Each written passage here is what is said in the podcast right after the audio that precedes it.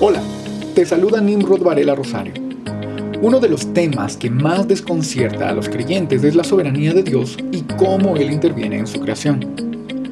Cuando hablamos de soberanía divina, nos referimos a uno de los atributos que en teología llamamos atributos incomunicables de Dios. Esto quiere decir que aquellos son cualidades que le pertenecen única y exclusivamente a Dios Padre, Dios Hijo y Dios Espíritu Santo y por tanto no pueden ser replicados en nadie más. Este atributo implica que, entre otras cosas, Dios guarda el control de forma absoluta y soberana de todos y cada uno de los aspectos de su creación completa, tal como ha sido desde la eternidad pasada, continúa haciéndolo en el día de hoy y por supuesto seguirá haciéndolo en la eternidad futura. La Santa Biblia está repleta de la enseñanza de que la soberanía de Dios implica el cumplimiento de su voluntad bajo las condiciones que Él ha considerado perfectas. Y en tanto que Dios no está limitado por condiciones temporales como sí lo está su creación, Él es completamente capaz de declarar desde el principio todo aquello que va a suceder en lo que para los seres humanos es el futuro. Dios mismo deja ver esto de forma clara en Isaías 46 del 9 al 11 cuando dice, Acordaos de las cosas pasadas desde los tiempos antiguos, porque yo soy Dios. Y no hay otro Dios y nada hay semejante a mí, que anuncio lo por venir desde el principio y desde la antigüedad lo que aún no era hecho. Que digo, mi consejo permanecerá y haré todo lo que quiero. Que llamo desde el oriente al ave y de tierra lejana al varón de mi consejo. Yo hablé y lo haré venir. Lo he pensado y también lo haré. En este sentido, se entiende que Dios, por su poder y soberanía, guarda el curso del tiempo para que, como ya dijimos, su voluntad se cumpla bajo las condiciones que Él ha dispuesto perfectas. En Hechos 7, en el discurso de Esteban antes de ser martirizado, este aspecto de la divinidad resulta evidente.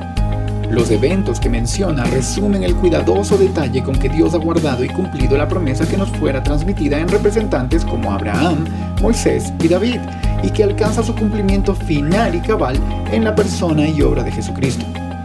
Esteban deja entrever que Dios, sin que alguno de los beneficiarios lo hubiera merecido o ganado, dispuso desde un principio un plan para redimir a quienes él había escogido por gracia.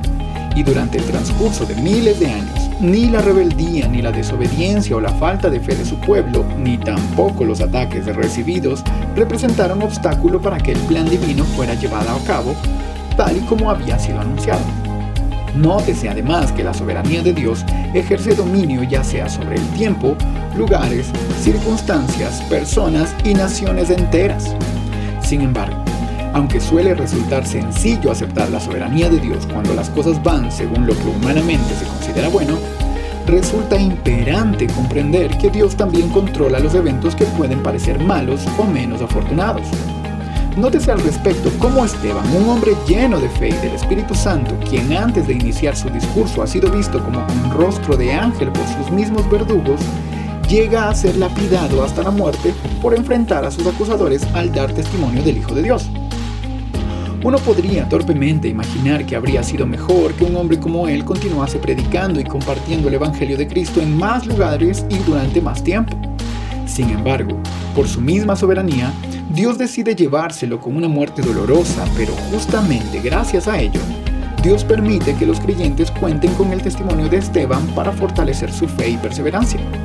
Es más, muchos han pensado que la muerte de Esteban fue parte importante de la preparación que Dios hizo sobre el corazón de Saulo, aquel joven, quizá miembro del Sanedrín, quien luego de presenciar el discurso de Esteban consintió con su muerte, pero que tiempo después se convertiría en el apóstol Pablo uno de los más admirados apóstoles de la Iglesia y a través de quien Dios nos ha dejado casi la mitad del Nuevo Testamento.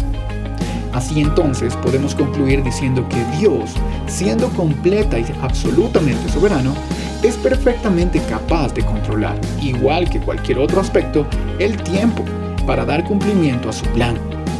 Cuán digno de alabanza es el Señor quien trascendiendo el tiempo es el alfa y la omega, el principio y el fin, el que es, el que era y el que ha de venir. Bendito sea Dios.